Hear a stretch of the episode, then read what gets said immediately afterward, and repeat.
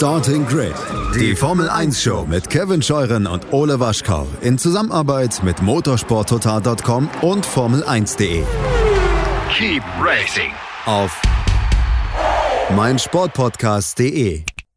Einen schönen guten Tag und herzlich willkommen zu Zoom, dem Podcast, Vodcast, Kurzformat von Starting Grid, dem Formel 1 Podcast auf meinsportpodcast.de und dem Motorsport Network Germany, dem Portal motorsporttotal.com, formel1.de und de.motorsport.com. Mein Name ist Kevin Scheuren. Endlich wieder Formel 1.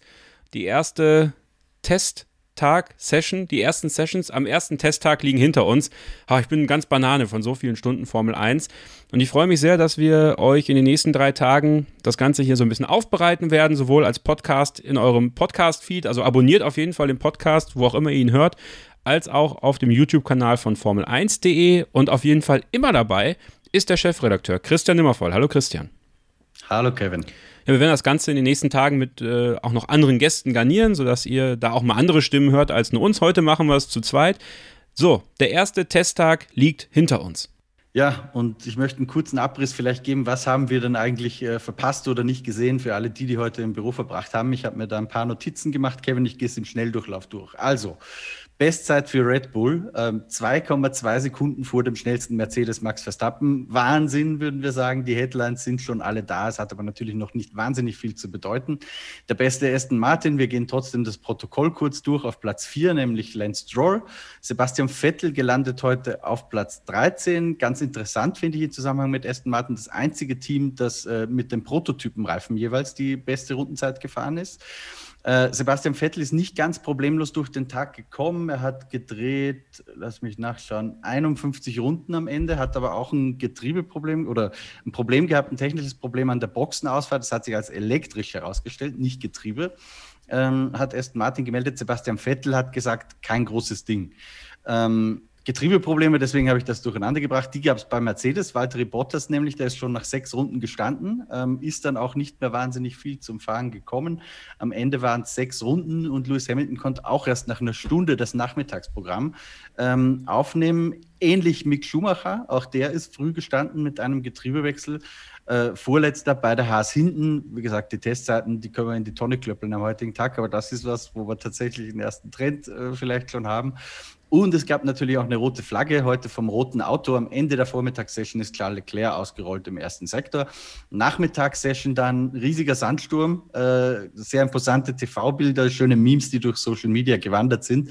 Bei Alpha Tauri ist uns auch auffallen, hat man einmal sogar gesehen, wie die einen Staubsauger verwendet haben, um den Bereich, um den Fahrer ein bisschen sauber äh, zu machen. Und Tagesbestzeit, wie schon gesagt, Max Verstappen äh, im Red Bull im neuen 0,2 Sekunden vor Lando Norris im McLaren äh, und 0,5 Sekunden vor Esteban Ocon. Norris und Ocon, die sind auf dem harten Reifen unterwegs gewesen.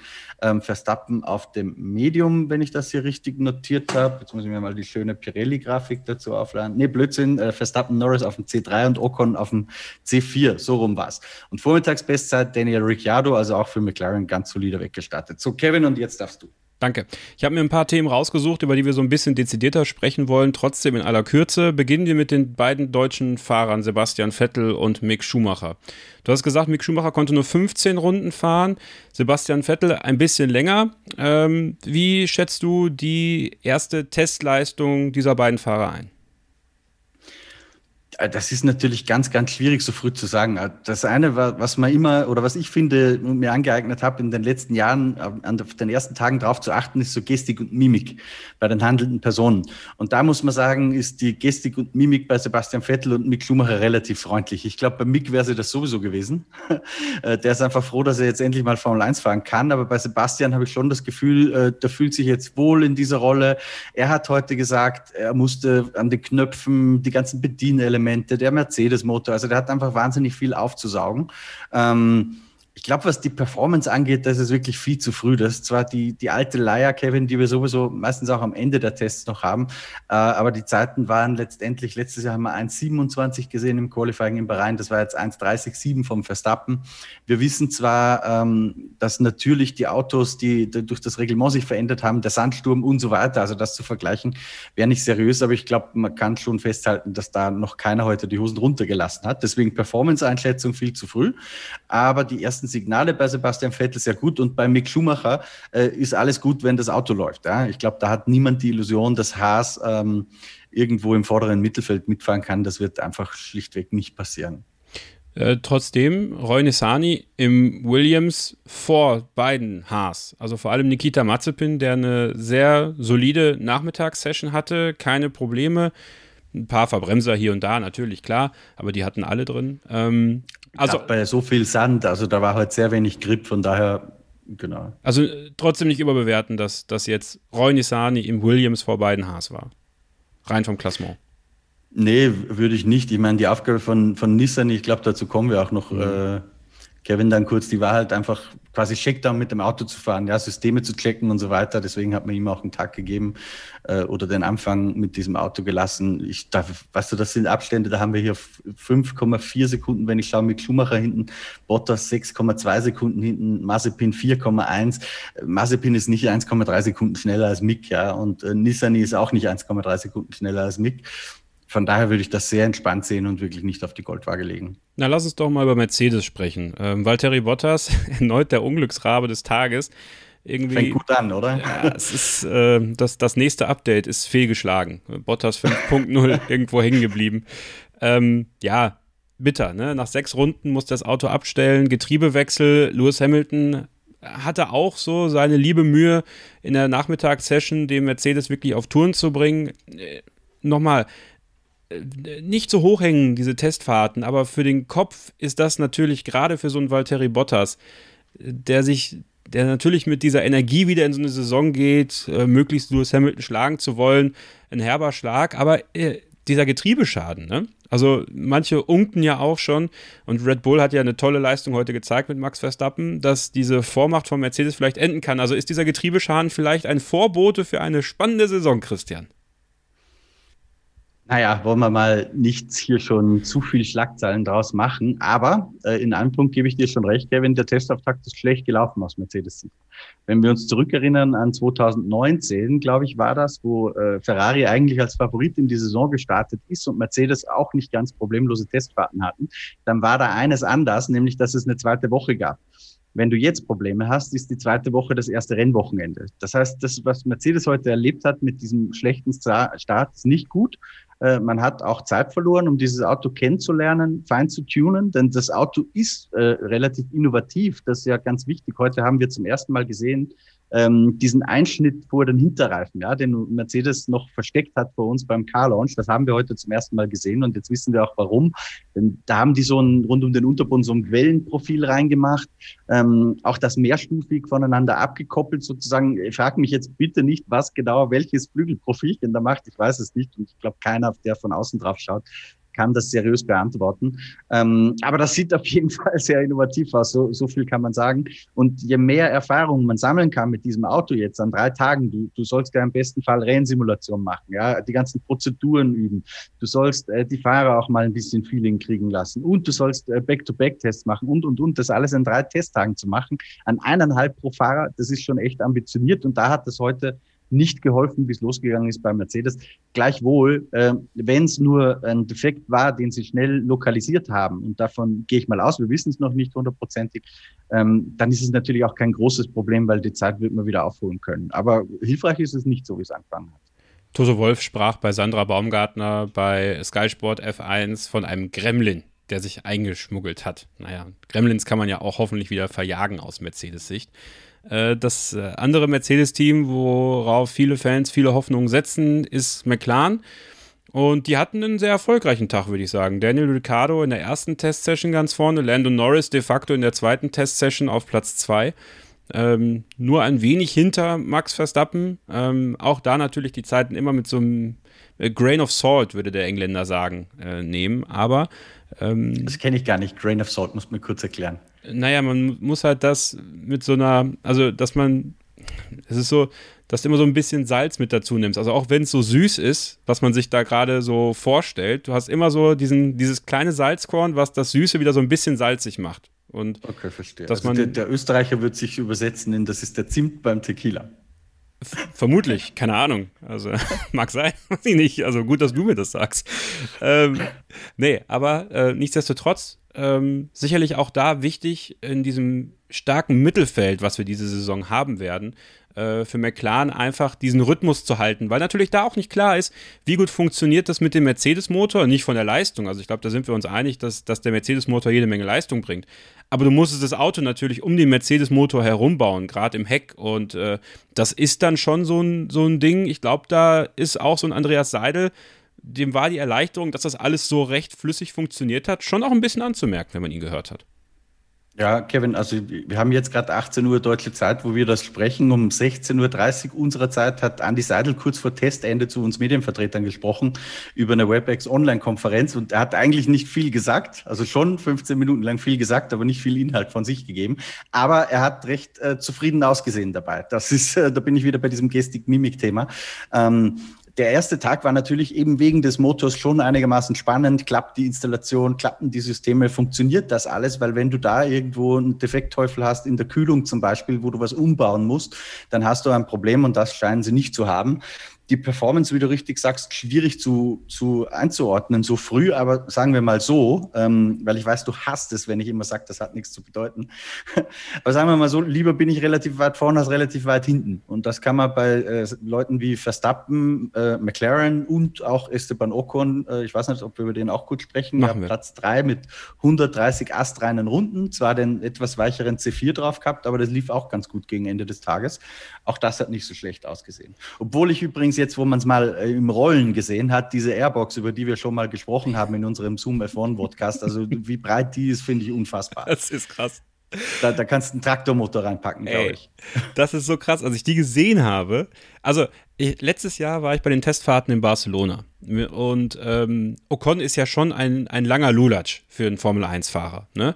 Und der hing quasi mit dem Kopf schon, also an der Airbox. Da dachten wir auch so, der verstopft das Ding aber. Also, das ist jetzt kein Problem mehr dieses Jahr, weil die Airbox ist höher gerutscht und dicker geworden. Also es ist ein Riesenviech. Ja, da, kann, da kann der Ocon zur Not seinen Kopf reinstecken. Ey, es ist ein Riesenviech. Aber es macht natürlich auch Sinn, weil äh, dadurch, dass dass die Seitenkästen immer schmaler werden, dass auch die, die Luftzuflüsse an den Seitenkästen immer enger werden, musst du die Luft ja irgendwo anders reinholen. Und bei Renault, der Motor hat sich ja nicht verändert. Das heißt, du musst es ja irgendwie wettmachen.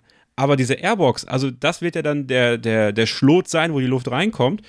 Aber da ist, äh, also das ist schon ein dickes Ding tatsächlich. Nichtsdestotrotz, ich glaube für Esteban Ocon auch ein wichtiger Tag, kein technischer Defekt, sehr solide Runden gefahren.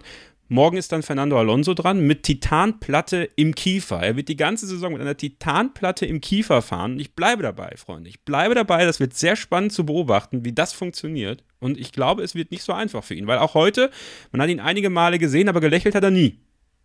Gelächelt hat er nie. Ja. Das ist anstrengend. Aber der, der, der, das ist ein harter Hund, der schafft das schon, Kevin. Also Ja, nur, aber- weil es für dich nicht vorstellbar ist, weil du so ein Weichei bist. Andere, Nein, nein, nein. Sind da härter. Also wir erinnern uns daran, dass Fernando Alonso einst bei Testfahrten ohnmächtig geworden ist. Also das wird man in seinem Buch bis, lesen, bis was heute nicht ganz ja, aufgeklärt, ja, was da passiert ist. Genau, das wird in seinem Buch stehen, damit er sagen, wie hart er ist. Ne? Also, äh, also ne, auch Fernando Alonso ist ja nur ein Mensch am Ende des Tages, auch wenn viele denken, dass er eine Maschine ist. Ähm, aber der Alpine, schönes Auto, aber diese Airbox macht mich wahnsinnig. Aber sind bei, bei einigen die Airbox-Konstruktionen sehr interessant gewesen. Alfa Romeo, die ja auch eine tolle Testleistung gezeigt haben, die haben ja nochmal ihre, ihre, ihre, ihre Dreier, ihren Dreierrüssel oben nochmal ein bisschen verstärkt. Also die beiden Seiteneinlässe äh, Einlässe sind nochmal ein bisschen breiter geworden. Zumindest sieht es für mich so aus. Äh, also auch sehr interessant, wie, wie die Teams die etwas engere Passform jetzt an der Airbox irgendwie lösen müssen. Das ist schon spannend zu sehen. Ja, also gebe ich dir, wie gesagt, ich bin auch kein Techniker, aber Mhm. wir haben mit Jake Boxall-Leg einen im Team bei uns im Motorsport Network, der sich so ein bisschen mit Technik auskennt. Äh, mit ihm kann man sich natürlich ein wenig darüber austauschen und, und seine Dinge lesen, auch bei uns auf der deutschen Formel1.de Seite teilweise. Ähm, was eine naheliegende Vermutung ist, ist einfach, Kevin, du hast schon richtig gesagt, bei den Seitenkästen werden die Dinge dafür immer schmaler. Irgendwo musst du aber trotzdem ja noch die Kühlluft reinkriegen und das ist dann halt über die Airbox. Warum wird das an den Seitenkästen immer schmaler? Kann ich als Aerodynamik-Laie nur drüber nur mutmaßen, aber ich vermute, dass das, weil das dieses Jahr sehr, sehr auffällig ist, wirklich dieser Trend, dass es irgendwas mit dieser äh, nicht mehr vorhandenen Abdichtung des Unterbodens vor den Hinterrädern zu tun hat. Also ich glaube, dass da der Luftstrom irgendwie halt möglichst eng drum geleitet werden soll, um diese Colaflaschenform, äh, möglichst auf dem Unterboden und nicht beim, beim Hinterrad vorbei. Und da musst du dir da halt mit diesem Seitenkastenbereich ein bisschen Platz schaffen und ich glaube, das wird teilweise über die Airbox kompensiert. Kann aber komplett daneben liegen, aber das wäre eine plausible logische Erklärung. Christian, jetzt wo du den Ferrari mal auf der Strecke gesehen hast. Wir haben noch gar nicht darüber gesprochen, wie dir der Ferrari eigentlich gefällt. Also wir zumindest nicht. Du hast wieder ein Video mit Stefan gemacht, ja. Äh, ich finde es mit dem Grün ja gar nicht so schlimm, äh, muss ich sagen. Ich fand ihn auch auf der Strecke ganz ansehnlich. Schwieriger wird es dann im Flutlicht. Äh, also als, als Carlos Sainz sich einmal gedreht hat in der zweiten Session, ist er quasi voll ins Dunkle gefahren und da war plötzlich das Auto komplett weg, komplett dunkel. Ähm, aber auch da haben wir einen Unglücksraben gehabt, Charles Leclerc, äh, der sein Auto abstellen musste am Ende der ersten äh, Testsession und da auch schon wieder, also das Auto da weggeschoben hat. Ähm, auch da muss man sagen, Momentum, das ist eine Sache. Äh, Carlos Sainz nämlich auch eine gute Nachmittagssession gehabt für seine Verhältnisse da. Ja, absolut. Seins, also die, die Zeit ist in Ordnung, 57 Runden, das, das scheint zu passen. Das Auto, weil du danach gefragt hast, mir gefällt's nicht, hm. sage ich dir ganz ehrlich. Ich bin großer Fan davon. Ferrari hat ja äh, 96 gewechselt auf eine hellere Lackierung oder was 97, als die gewechselt haben von 97. Ähm, Adlib auf Shell. Früher war das Auto ja ein bisschen dunkler. Das gefällt mir eigentlich tatsächlich besser, diese Anfang 90er Jahre, äh, dieses Dunkelrot. Das ist aber nicht das Burgundrot, das die jetzt da tatsächlich verwenden im hinteren Bereich. Also so lala. Ähm, technisch kann ich nur verweisen auf das äh, Interview, das, äh, auf das Video, das wir mit Stefan Ehlen über den Ferrari-Launch gemacht haben. Ich wiederhole das nochmal ganz kurz. Ich glaube tatsächlich, also der Ferrari sieht sehr, sehr innovativ aus. Ich traue denen zu, dass die einen guten Sprung machen. Ähm, ich kann mir aber vorstellen, dass die gar nicht das allergrößte Interesse dran haben, in der Konstrukteurswärme möglichst weit vorne zu stehen, weil, das haben wir auch schon besprochen an anderer Stelle, Kevin, je weiter hinten du bist, desto mehr Aerozeit kriegst du fürs nächste Jahr. Und 2022 mit einem Auto, wo sie ja von sich selbst äh, oder wo sie von sich selbst erhoffen, dass sie dann wieder um die WM fahren können, würde mehr Aerozeit natürlich sehr, sehr helfen. Von daher bin ich zwiegespalten bei Ferrari. Ich finde, das Auto sieht total innovativ und, und relativ stark verändert aus im Vergleich zu anderen Autos, die doch sehr stark am Vorjahresmodell orientiert sind. Heute habe ich zu wenig mitgekriegt. Ich kann auch leider nicht beantworten, warum Leclerc tatsächlich ausgerollt ist. Ich weiß nicht, ob du schon wo eine Erklärung mhm. gesehen hast. Ich noch nicht, Nein. leider. Ähm, da werden wir die nächsten Tage ein bisschen abwarten. Ähm, dieser Sandsturm, ne, am Nachmittag, also ich habe mich da schon zwischendurch gefragt, da kann der Helikopter starten? Das ist eine gute Frage, aber ich bin kein Helikopterexperte. Aus der Formel 1 technischen Sicht äh, habe ich auch mal so kurz drüber nachgedacht, wären die jetzt nicht vielleicht doch lieber wieder in Barcelona gewesen? Ja, wie, wie sie es haben, sie sind ja nicht recht. Ähm, aber ich kann mir vorstellen, dass es für den ersten Test des Jahres gar nicht so schlecht ist, weil du, wir haben Temperaturen weit jenseits der 30 Grad gehabt. Das heißt, für, wenn es darum geht, Motorenkühlung und solche Dinge zu testen, die Systeme, da ist das wirklich sehr, sehr aussagekräftig gewesen. Und um die Performance geht es denen ja gar nicht heute. Das waren ja alles eher Systeme, Systemtests oder Tests zum Beispiel, um zu checken, dass die CFD- und Windkanaldaten auf der Strecke auch wirklich äh, übereinstimmen oder übereinstimmen mit dem, was auf der Strecke passiert und eben Motorenkühlung, all diese Dinge. Und dafür war es sehr, sehr gut. Ja. Und die ähm, Luftfilter im Motor, die kannst du auch gleich testen und äh, schauen, ob das Waschen vom Sand ganz einfach geht. Also dafür war es mit Sicherheit hilfreich. Wenn es darum ging, ähm, irgendwie auf Performance-Runden zu gehen, dann hast du es heute natürlich komplett vergessen können. Also am Nachmittag, als ich die ersten Bilder schon gesehen habe von der Nachmittagssession, war mir klar, nee, das, das wird nichts. Aber ich glaube, das hätte sowieso noch keiner vorgehabt heute am ersten Tag. Das wird eher gegen dritter Testtag, denke ich, dann äh, ein bisschen zumindest aussagekräftiger werden. Ein letztes Thema, was die, äh, die, die reine Streckenthematik, äh, was das, was auf der Strecke passiert ist, äh, betrifft, ist Roy Nissani im Williams generell wie Williams das gemacht hat. Äh, heute Roy Nissani, morgen Mr. George, Mr. George Latifi, Mr. Nicolas Latifi und am Sonntag dann George Russell, irgendwie selber aber auch äh, mal ordentlich äh, Hops genommen. Ähm, ja, aber Roy Nissani ist natürlich ein interessanter Move, äh, den Testfahrer der ja nicht wirklich Ersatzfahrer ist, weil das in Zweifel ja Jack Aitken wäre, weil Roy Nissani ja nicht mal eine Superlizenz hat, da äh, an einem Testtag ins Auto zu setzen wurde auch sehr kritisch betrachtet insgesamt, Christian. Aber wenn wir eins und eins zusammenrechnen, äh, macht es die Kasse ein bisschen vorder. Bestimmt. Also ich weiß nicht, wie gerade der Marktwert für Formel-1-Tests ist aktuell, äh, für so einen Testtag. Ich weiß, der war früher mal so bei 250.000 Euro. Dadurch, dass es so wenige Tests nur noch sind, kann ich mir vorstellen, dass das im Preis eher gestiegen ist inzwischen. Ähm, und das ist für ein Team wie Williams gutes Geld. Machen wir uns nichts vor, da geht es um nichts anderes. Äh, die haben keinen großen Titelsponsor auf dem Auto. Darüber habe ich übrigens auch heute Mittag mit Jost Capito in einem langen Interview gesprochen, das wir nächste Woche dann irgendwann mal auf unseren Kanälen veröffentlichen werden. Ich glaube ehrlich gesagt, auch wenn Doriton Capital, und das sagt auch Just Capito so, äh, natürlich äh, das notwendige Geld zur Verfügung stellt, um den Betrieb dieses Teams vernünftig zu garantieren, nimmt man, glaube ich, trotzdem, was man nehmen kann. Ähm, Nicola Latifi, selbst der wird ja auch ein bisschen was mitbringen über seinen Herrn Papa ins Team und George Russell, äh, der braucht es, glaube ich, gar nicht, ob er jetzt einen halben Tag mehr drin sitzt oder nicht.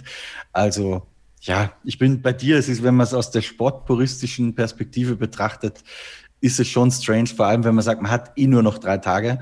Äh, andererseits muss man ehrlich sagen, es ist auch nur, nur Williams. Ich meine das jetzt gar nicht abwertend, aber da wird es jetzt nicht drum gehen, ob die WM Dritter oder WM Vierter werden. Da geht es eher drum, äh, kann man vielleicht den Schritt in Richtung Haas machen und wird es dann zum Duell um die letzten zwei rein. So, so würde ich das zumindest aktuell einschätzen. Ich bin auch kein Hellseher, aber ich glaube, sehr viel weiter nach vorne wird es nicht gehen. Nein, aber ich gehe auch davon aus, dass es einfach in dem Deal mit Roy Nissani drin ist. Der durfte ja auch letzte Woche, äh, letzte Woche, letzte Saison einige. Ich bin wirklich durch. Also diese, diese neun Stunden, äh, das ist schon anstrengend, wenn man das vom Fernseher äh, beobachtet. Also an der Strecke in Barcelona war es anstrengend irgendwann, aber vorm Fernseher ist es nochmal anstrengender. Ähm, dass da der Deal wahrscheinlich ist, dass er einen Testtag hat und dass da einiges an Geld reinkommt. Morgen dann. Und möglicherweise auch den ersten, ja. Das muss man vielleicht genau. noch kurz erklären. Der erste Tag ist fürs Team am ehesten egal, ob da jetzt er drin sitzt oder wer andere, weil da halt alle beschäftigt sind mit Systemchecks und die kannst du auch machen, wenn du drei Sekunden langsamer fährst. Und für ihn ist natürlich eine Prestigegeschichte, wenn er an seine Zeitungsfreunde in, in Israel eine Pressemitteilung schicken kann. Hier, äh, Nissani, der erste Fahrer, der den neuen Williams ausgerollt hat. Bekommt er eigentlich Ah, das weißt du wahrscheinlich gar nicht. Das ist eine Frage, die mir jetzt gerade einfällt. Die könnt ihr gerne auch in den Kommentaren äh, unter dem Video äh, beantworten, wenn ihr möchtet. Bekommt er jetzt auch, man bekommt ja für Freitagstrainings auch Superlizenz-Boni. Gibt es das für Testfahrten auch? Da erwischst du mich jetzt ehrlich gesagt auf dem falschen Fuß, Kevin. Ja, kann ich nee, dir nicht beantworten. Ich weiß, also ich könnte es selber nicht beantworten. Also wahrscheinlich kann das keiner jetzt ad hoc beantworten, da müsste man ins, ins, ins Reglement gucken. Aber eine interessante Frage. Also wenn ihr wollt, gerne in die Kommentare unter das Video. Ähm, dann haben wir noch ein letztes Thema für heute und zwar äh, der Start von Sky Sport F1. Ich finde, wir müssen da ganz kurz drüber sprechen, weil es ein großes Ding ist für die Formel 1 in, in Deutschland, aber auch für die Kolleginnen und Kollegen von Sky. Äh, die haben heute ihren Start gehabt. Ralf Schumacher war da, Timo Glock war da, Felix von der Laden arbeitet jetzt auch dort für den Social Media Bereich. Äh, man hat sich ordentlich abgewechselt, auch beim Kommentieren. Sascha Roos, äh, Olivier Zwartis, der die Formel 2 äh, kommentieren wird. Oliver Fendal wird das nicht mehr machen. Ähm, der hat Sascha Roos hin und wieder ersetzt. Dann hat Timo Glock kommentiert, Ralf Schumacher hat kommentiert. Ganz, ganz unterhaltsam gemacht. Peter Hardenacker hat als Moderator durch die Sendungen geführt. Ähm, hast du es dir angeguckt? Also hast du auch mal zwischendurch bei den Kollegen von Sky reingeschaut?